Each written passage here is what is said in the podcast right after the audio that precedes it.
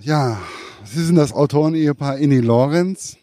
Ich bin mit der Wanderhure, wir hatten ja eben gerade in unserem kurzen Gespräch das Thema, das war so, das war der erste richtige historische Roman, der mich so ein bisschen angefixt hat und dementsprechend ist man dann, wenn man dann mit solchen Leuten zu tun hat oder mit denen, die das geschrieben hat, haben, ist man dann schon ein bisschen nervös. Das ist eine ganz kleine Grundnervosität.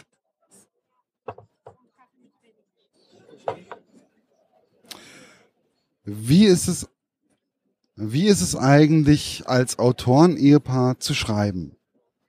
Man muss, äh, man muss sich sehr gut verstehen, man muss sie eine gewisse gleiche Welle haben, eine ähnliche Welle haben. Äh, und vor, vor allen Dingen darf man sich nicht wegen Kleinigkeiten zanken, das würde sofort die Sache kaputt machen. Es ist eigentlich hochinteressant. Es gibt keine ähm, es gibt keine äh, Schreibhemmungen zum Beispiel, weil wir einfach dann drüber reden können. Wir machen ja die Recherchen gemeinsam, wir reden über die Romane. Es ist ein gemeinsames Leben rund um das Buch oder um Bücher herum, um Geschichten eigentlich. Mein Mann ist eigentlich der geborene Erzähler von Geschichten und ich bin diejenige, die dann eher mit Texten arbeitet. Er macht zwar die Rohschrift nach unseren Gesprächen, aber ich überarbeite die Rohschrift und äh, mische sie ordentlich durch sozusagen. Also so schlimm ist es eigentlich nicht, seine Geschichten bleiben so. Und ich freue mich jedes Mal über die kleinen Geschichten in der Geschichte. Also wir leben eigentlich mit und um unsere Bücher und sind 24 Stunden am Tag Autoren gemeinsam. Es ist unsere große Gemeinsamkeit. Wir wären auch sicher so ohne miteinander ausgekommen. Wir haben schon ähm, Rollenspiele miteinander gespielt so Freestyle-Rollenspiele und haben uns köstlich amüsiert darüber. Äh, wir sind auf Reisen gewesen, haben für die gleichen Interessen. Wir haben im Grunde das Recherchieren, bevor wir Romane geschrieben, als Hobby betrieben. Wir haben von jeder Reise uns immer den geschichtlichen Hintergrund, ein bisschen von der Gegend oder Besonderheiten oder so, haben wir oft Unterlagen mitgebracht, meistens eigentlich. Und haben auch diese Unterlagen kräftig ausgenutzt, alles, was wir brauchen konnten. Und die sind leider aufgebraucht. Jetzt müssen wir wieder kräftig fahren. Ja. Aber wir haben sogar die Nerven nicht nur mit unserer Agenturlektorin, einer sehr lieben Dame, aber auch nicht einfach zu nehmen. Und dann auch noch mit unserer polnischen Freundin. Wir haben vier sind gemeinsam gefahren auf Recherche. Äh, neun Tage durch, äh, nein, neun Hotels in Polen und Umgebung. Ja, äh, sind fast 14 Tage durch Polen oder 14 Tage durch Polen gefahren. Auf Recherche zu viert. Ja, ist zwar schön auf der einen Seite, auf der anderen Seite aber auch sehr anstrengend. Ne? Also wir machen alles sehr, sehr gemeinsam. Ich kann mich jetzt nicht unbedingt dran erinnern. Manchmal spielt auch meinem Gehirn ähm, ein bisschen Streiche, dass Sie schon mal über die Römerzeit geschrieben haben. Wie kam es eigentlich dazu? Wie kam es dazu, dass Sie auf einmal Interesse an Germanien, an den Alemannen hatten und über die Römerzeit zu schreiben? Also Interesse an den Alemannen und den Germanen allgemein hatten wir schon immer. Ähm, der erste historische Roman, den ich versucht habe, mit dem ich dann auch bei unserer Agentin mal versucht habe anzukommen, war ein Roman über Germanien. Unsere Agentin hat gesagt, der ist ihr zu lang, weil er aber 900 Seiten war. Und sie hatte damals auch die Beginn der Kastratin dabei, hat sie gemeint, von dem soll man möchte sie mehr haben, dem anderen lassen wir mal liegen. Wir haben dann einfach andere Romane geschrieben. Es kam dann eben die Wanderhure. Und wir haben immer wieder versucht, neue Gegenden, neue Zeiten zu berücksichtigen. Und irgendwann war es so, dass wir beim Gespräch mit einem lieben Freund, dem wir sehr viel zu verdanken haben, meinte dieser, er ist am Limes aufgewachsen und würde eigentlich ganz gerne einen Roman äh, mal lesen, der am Limes spielt. Gut, wir hatten über die Römerzeit schon lange uns immer wieder was angesehen. Wir waren in Museen von Istanbul über das Bardo-Museum in Tunis bis hin zum römisch-germanischen Museum in Köln. Wir waren in verschiedensten römischen kleinen Ausgrabungen von der Gegend von Staufen, Freiburg an über das Castell Abusina, sprich Eining, Weißenburg und andere Gegenden. Und das hat uns dann irgendwie gereizt, dieses Thema aufzugreifen. Wir haben dann nochmal ein paar Fahrten gemacht. So waren wir in Aalen, in der Saalburg und dann noch im Taunus. Da hat uns ein, der Ehemann einer befreundeten Autorin, hat mich da am Nachmittag auf den Spuren des Limes geführt, hat mir so nachgebaute äh, Limes, äh, gezeigt. Und wir sind dann da eben den Limes entlang gegangen. Äh, das Problem ist, er war gewöhnt, gewohnt mit seinem Hund auszugehen, äh, seinen Hund auszuführen. Der ging da so fröhlich voran und ich hinterher. Und es war aber sehr schön. Wir haben noch Reste gesehen, haben wir gemerkt, hoppla, da ist irgendwas mal in der Gegend gewesen. Und ja, wir haben uns dann Material besorgt. Beide, so, sowohl Aalen wie auch die Saalburg, gab es sehr viel zu kaufen. Wir haben einiges an Geld ausgegeben. Ich habe dann äh, gelesen. Wir haben, Frankfurt haben wir noch was besorgt. Und irgendwann hat sich dann auch die Überlegung äh, bei uns äh, entwickelt, in welcher Zeit wir sie schreiben. Und es war eben der Feldzug Kaiser Caracallas im Jahr 213, der ja eigentlich gegen die äh, wilden Elbgermanen gedacht war, den er aber aus Zeitgründen, weil er nämlich nach Rom zurück wollte und seinen Triumph äh, durchführen, seinen Triumphzug, ging es nur gegen die Germanen eigentlich fast am Limes, die Tauber hoch und hat da einfach da alles niedergebrannt und hat zum Abschluss noch in aller Freundlichkeit 2000 verbündete Germanen von seinen Legionen niedermetzen lassen, um sich zu Hause als Germanenschlechter feiern zu lassen. Das Problem war, die Stämme waren seit Generationen Rom gewöhnt, hatten Verträge mit Rom, haben so gewisse Abgaben bezahlt, damit sie mit den Römern handeln durften. Ihre Söhne sind in die römischen äh, Hilfstruppen eingetreten. Und plötzlich fehlten diese Krieger im Vorland des Limes. Und vor allem die Leute waren dann mit Rom, Rom war verhasst. Und dann kamen die ver, äh, verwandten Elbgermanen, es war ja alles Sueben und äh, verwandte Stämme. Und die haben sich dann im Laufe also der nächsten 50 Jahre zum Großstamm der Alemannen zusammengeschlossen. Und dann ging's also über den Limes, wobei auch hier das wahrscheinlich politische Absicht war. Es hat sich ja in Gallien, das gallische Son hat sie einen Feldherr zum Imperator ernannt, das gallische Sonderreich gegründet. Und in Rom saß ein anderer Imperator. Und also ich hege quasi den Verdacht, dass der Imperator in Rom die Alemannen und andere germanische Stämme dazu angeregt hat, über den Limes zu gehen und das gallische Sonderreich anzugreifen. Äh, der Beweis für mich ist eigentlich der, dass Rom nie mehr versucht hat, die Zehntlande so zwischen Rhein und Donau zurückzugewinnen. Sondern es wurden also den Alemannen belassen. Ja, und quasi nach dem Ganzen haben wir dann einfach irgendwann unsere Gerhild entwickelt, ich hatte eben in einem Interview gesagt, dass er aus mehreren Quellen sich speist. Das eine war die äh, Seherin Veleda, also die batavische Seherin Veleda, die den Bataver Aufstand von Julius Civilis da initiiert hat. Ja, Julius, also das kam alt. Da gibt's ja noch eine Kurzgeschichte, die als E-Book erscheint in Kürze wo seine Vorgeschichte erzählt wird. Nennt mich Julius heißt die. Und da kommt eben heraus, warum er bei den Römern ist.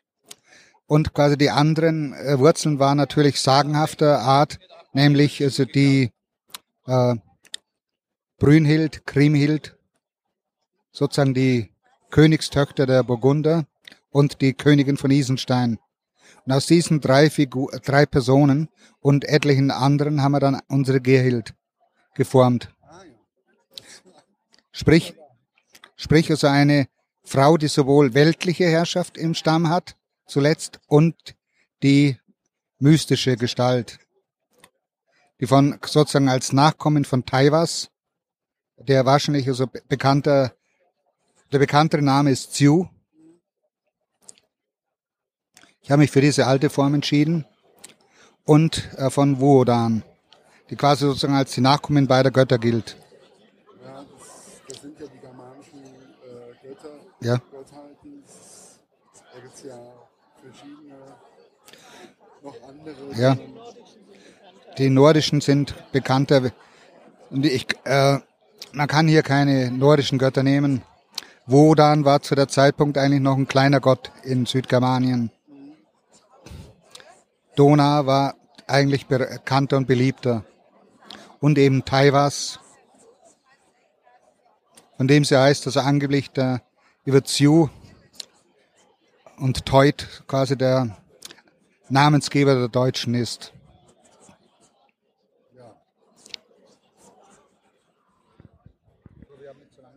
Nein, nein, nein, alles, alles, alles gut. Ich, Sie haben nur schon ein paar Fragen von mir vorgegriffen. Dementsprechend war ich jetzt gerade, ja, ich finde das sehr interessant, weil es zeigt, wie tief Sie auch in diese Geschichte mehr oder weniger eingestiegen sind. Oder dass der Entwicklungsprozess des, der steinernen Schlange ein wesentlich längerer ist, wie man vielleicht denkt. Also ich habe manchmal das Gefühl, sie schreiben ja wirklich sehr viel. Sie haben ein, eine sehr hohe Ausgabezeit, also ich glaube fast von hoher Frequenz.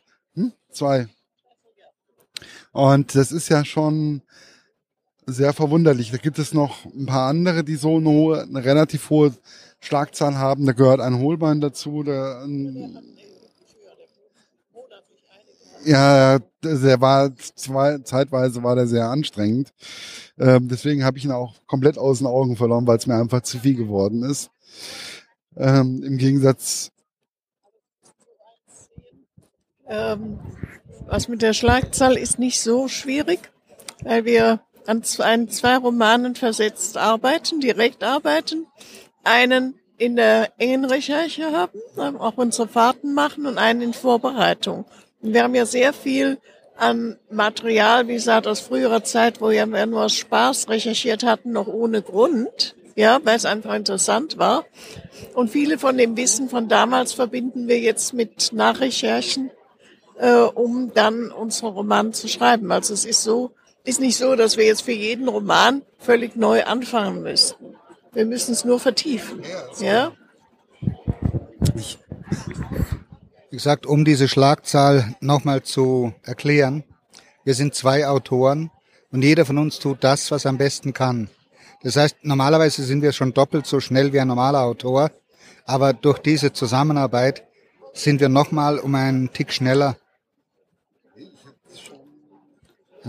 Und es ist auch so, dass die Romane der nächsten fünf, sechs Jahre teilweise schon äh, als Ideen bestehen und dann teilweise auch schon Material gesammelt wird.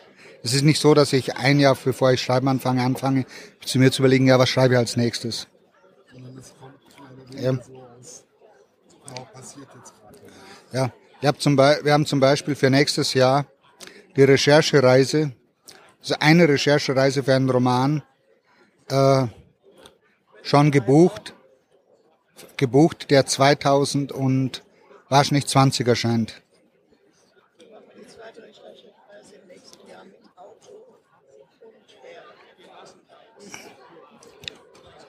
14 Tage.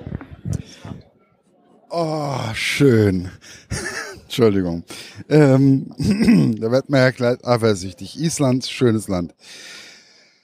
Ähm, ich habe auf der Homepage vom Verlag gesehen, es soll das einen Zyklus geben oder ein Epos ähm, für die Steinerne Schlange. Verschiedene Romane, meine ich, hätte ich gelesen. Oder war, aber eigentlich finde ich ja, dass dieser Roman abgeschlossen ist. Was die meinen, ist diese, was die meinen, ist diese Kurzgeschichte, nennt mich Julius. Ah. Ah, deswegen, weil ich konnte es bis jetzt noch nicht ganz hundertprozentig fertig lesen. Meine Kollegin ist da schneller gewesen und dementsprechend, sie sagt dann so, nee, der ist eigentlich in sich komplett schlüssig, ähm, der ist fertig und das ist einfach ein schöner, runder Roman. Wobei sie auch vorhin gesagt hat, dass diese Verbindung der Alemannenstämme, die ja auch in diesem Buch vorkommt, angesprochen wird, eigentlich viel zu kurz ist. Ja, die Ethnogenese der Alemannen beginnt eigentlich damit erst, es sind die ersten Stämme, die nach Westen ziehen, um quasi das Vakuum an Limes zu füllen. Es kommen noch andere elbgermanische Stämme nach. Aber das dauert noch zwei, bis zu zwei Generationen. Es gibt ja noch mal einen großen Feldzug Roms unter Kaiser Maximilian Thrax. Etwa ums Jahr 200 und Gott, ich müsste Zahlen behalten können. Es war entweder 238 oder 248. Stichwort Harzhorn. Also die Schlacht am Harzhorn. Ja. Und danach beginnt eigentlich so dann so richtig die Einwanderung der Elbgermanen und die Verschmelzung mit den Eingeborenen Sueben. Ja, nicht nur. Das ist ja das, was also die Alemannen so hassen, dass sie als Schwaben gelten. Ja, also ähm, das gab ja dann auch noch hier in Hessen, gab es ja auch noch die Karten. Die waren auch, ähm, weil wir, war ja dann der Limes, wenn sie daran lang, langgelaufen sind, der ist ja dann hinten bei Gießen, da hinten Polheim. Ähm, das, da ist ja dann auch, da gibt es den Limes, genau. Und da gibt es auch dann nochmal die Limes-Türme. Und deswegen sind wir dann auch mit dem Limes mehr oder weniger wenn man da hinten aus der Gegend kommt oder hier aus der Gegend kommt, wächst man mit dem Limes auf, genauso wie mit der Saalburg. Und ich finde, es ist ein Roman, der einem auch mal wieder die deutsche Geschichte oder so ein bisschen die Anfänge ein bisschen näher bringt. Es beginnt ja, Deutschland beginnt ja nicht erst in, im Mittelalter mit den verschiedenen Fürstenhöfen oder äh, mit den verschiedenen Zollstationen, sondern beginnt ja eigentlich schon in der Zeit der Römer. Und ich finde es ein, ich finde es sehr angenehm, das Buch zu lesen. Es ist sehr leicht zu lesen, aber trotzdem auch sehr informativ. Ich finde zum Beispiel, was mich sehr am Anfang, ich bin, bin ja relativ am Anfang noch, sehr interessant fand, war dieses Schwert von dem Balderich. Ähm, wie kamen Sie auf dieses, auf dieses Sakrileg oder ähm, wie soll ich, wie soll man es ausdrücken? Das, äh, die Germanen haben Schwerter verehrt. Und dieses Schwert ist quasi etwas Besonderes. Also für uns persönlich wurde sie etwa zwei Jahrhunderte vorher von einem keltischen Schmied gefertigt und zwar aus Meteoreisen. Und äh, die Waffe hat sich quasi als die Waffe des Fürsten dieses Stammes dann etabliert. Und mit, mit jeder Generation hat man mehr daran hineininterpretiert. Wenn man die germanischen Sagen liest, wimmelt es von Schwertern, Balmung, Eckesachs, Nagelring und wie sie alle heißen. Auch die nordischen Fürsten waren stolz auf ihre Schwerter, zumeist aus fränkischer Fabrikation. Ja. Ja, wobei, wo, wobei zu sagen ist, mit Franken ist in der Hinsicht nicht also Ober-, Mittel- und Unterfranken gemeint, sondern das Land von der Nordsee, also Belgien, Südholland, Nordfrankreich, das gesamte Rheinland mit dem halben Nordrhein, mit Nordrhein, also nicht Westfalen. Und der Ursprung all dieser Stämme, die sich zum Großstamm der Franken zusammengezählt haben und jetzt teilweise als Hessen, Saarländer, Rheinländer, Pfälzer und so weiter sich aufgesplittert haben. Es ist, ja, ich sage ja, ich lerne immer wieder dazu. Und deswegen mache ich das ja auch. Ich will ja immer mich weiterbilden, will mich weiterentwickeln. Und ich habe festgestellt im Laufe der Jahre, dass in jedem historischen Roman auch immer ein Funken Realität mehr oder weniger dabei ist. Ähm, und man sehr viel über die Region, die Ursprünge einfach lernen kann. Wie ist es eigentlich mit so einem Erfolg zum Beispiel wie die Wanderhure einfach zu leben? Wie war das für Sie? Kam das überraschend oder? Also wir haben äh, überhaupt nicht damit gerechnet, dass wir so viel Erfolg haben. Das ist so unwahrscheinlich wie nur was. Unser Wunsch war gewesen, dass sich unsere Bücher immer so gut verkaufen, dass der Verlag das nächste nimmt. Das war uns wichtig. Dass wir, wir, mein Mann hat noch nicht mal gewusst, was die Bestsellerliste ist. Als dann äh, unsere Agentin anrief, oder der Verlag, nee, das war die Geschichte mit dem Gemüse. Wir haben einen fast Wagenrad großen Strauß Blumen bekommen, den mein Mann erst gar nicht annehmen wollte, weil wir kriegen ja keine Blumen. Und dort war ein äh, Zettel dran befestigt, herzlichen Glückwunsch zu Platz 5 auf der Bestsellerliste. Hat er mich angerufen, und zwar für das Taschenbuch der Wanderhure. Hat er mich angerufen und hat gefragt, sag mal, was ist die Bestsellerliste? Ich sag, hm, ich darf ja ins Internet gehen hier in der Firma, was man also so immer tat, auch wenn es nicht gern gesehen wurde, mild ausgedrückt. Äh, und dann habe ich dann festgestellt, aha, Spiegel-Bestsellerliste Platz 5. Aha, gut, dann habe ich ihm das erklärt. Ja, also wir hatten uns da nie drum gekümmert und haben erst danach festgestellt, dass zwei unserer Bücher auch vorher schon so 50, 49, 46 oder so gewesen sind. Eins einmal, eins zweimal, glaube ich. Wir hatten keine Ahnung. Es ist auch, gut, mittlerweile kann ich es bestätigen. Ich habe in verschiedenen Foren und wenn ich so über Inni Lorenz lese, über sie beide, dann kriege ich immer gesagt, warmherzig, lustig, ähm, manchmal ein bisschen verpeilt, ähm, aber einfach liebenswert. Wie ist es, so etwas, Sie sind ja national hier in Deutschland sehr bekannt, ich glaube auch im Ausland. Polen bestimmt, ja. In Polen bestimmt. Aber wie ist es, mit so etwas auf dem Teppich zu bleiben. Weil es ist doch ganz einfach. Wer hochsteigt und wer die Nase an der Decke hat, kann sehr tief fallen und das tut weh. Haben wir keine Lust zu. Außerdem muss ich auf dem Boden bleiben. Ich möchte nämlich mich hinsetzen und schreiben. Das kann ich nicht, wenn ich an der Decke hänge. Das ist einfach nur schön. Ach, es ist, ich frage mich, warum ich eigentlich immer bei Autoren so nervös bin. Aber es ist jedes Mal und jedes Mal fühle ich mich danach einfach, ja, glücklich, relaxed.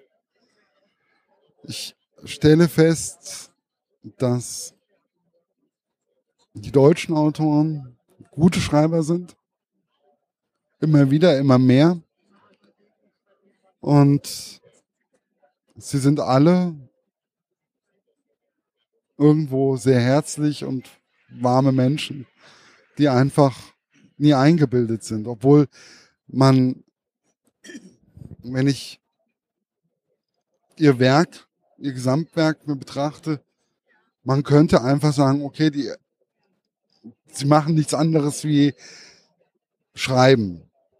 Aber wenn ich jetzt eben gerade so in der kurzen Zeit, in den zehn Minuten vor dem Interview, beobachtet habe. Sie gehen auf die Leute zu, sie reden, sie herzen sich, sie tauschen sich aus, sie sagen, okay, hier, ähm, mach mal ein paar Autogrammkarten, ich hätte gerne noch mal ein Buch oder ich hätte noch was zu, gerne zu lesen. Ähm, man geht herzlich miteinander um und man gibt, sie geben einem beide ein sehr warmes Gefühl. Und ich glaube auch dies merken Menschen, wenn sie ihre Bücher lesen. Und deswegen sind sie auch so erfolgreich. Es muss auch uns Spaß machen oder zuallererst uns Spaß machen, die Bücher zu schreiben. Wir wollen ja das schreiben, was wir auch gerne lesen. Ja? Und äh, wir wollen es so schreiben, dass die äh, Leser auch den Spaß haben, wie wir ihn selber haben. Ja. Wir leben ja zusammen eigentlich immer rund um die, unsere Bücher herum. Ja. Und äh, wir haben keine Lust da, uns anzustrengen, irgendwie abzuheben, sonst etwas. Es hätte auch keinen Sinn, weil dann können wir uns nicht mehr auf unsere Bücher konzentrieren. Die sind wichtig, die Leser sind wichtig. Verlag, die Agentur, alles, was dazugehört, ja ja, Freunde, Autoren, die wir so kennenlernen, freuen wir uns dann wiederzusehen. Ja, das ist, ist eine Lebensart. Das ist kein äh, Beruf, das ist richtig eine Lebensart, eine, äh, ein Zustand. Ja. Es ist, ich würde sagen, es ist ihre Berufung, zusammen zu schreiben. Wobei wir beide uns vorhin gefragt haben, das hatte ich ja dann als Eingang auch, wie macht man das zu zweit zu schreiben? Weil normalerweise, wenn, wir zu, wenn man ein Referat in der Schule schrie, geschrieben hat, einer hat geschrieben, einer hat die Arbeit gemacht und der Rest hat zugeguckt. Und deswegen war das für uns beide sehr schwer zu begreifen. Aber wenn der eine die Rohfassung macht und die andere die Feinarbeit, finde ich, hat man da 14. Wir gehen abwechselnd äh, 14 Mal insgesamt an den Text, also jeder sieben Mal. Elmar fängt mit der Rohfassung an, ich kritisiere, er überarbeitet es nochmal und recherchiert nach. Dann kriege ich's, gehe drüber und jede Fassung, die ich mache, kritisiert er dann. Er darf fünfmal kritisieren. Die äh, mittlere, meine mittlere Fassung ist auf Papier, aber das nimmt er zuerst. Er behauptet nämlich, wenn ich drüber gegangen bin, Bleistift kann er nichts mehr lesen. Also macht er es zuerst, ich mach's dann, arbeite es in den Computer ein und dann geht's normal weiter. Ja, dann bedanke ich mich. Ich glaube, ich habe auch gleich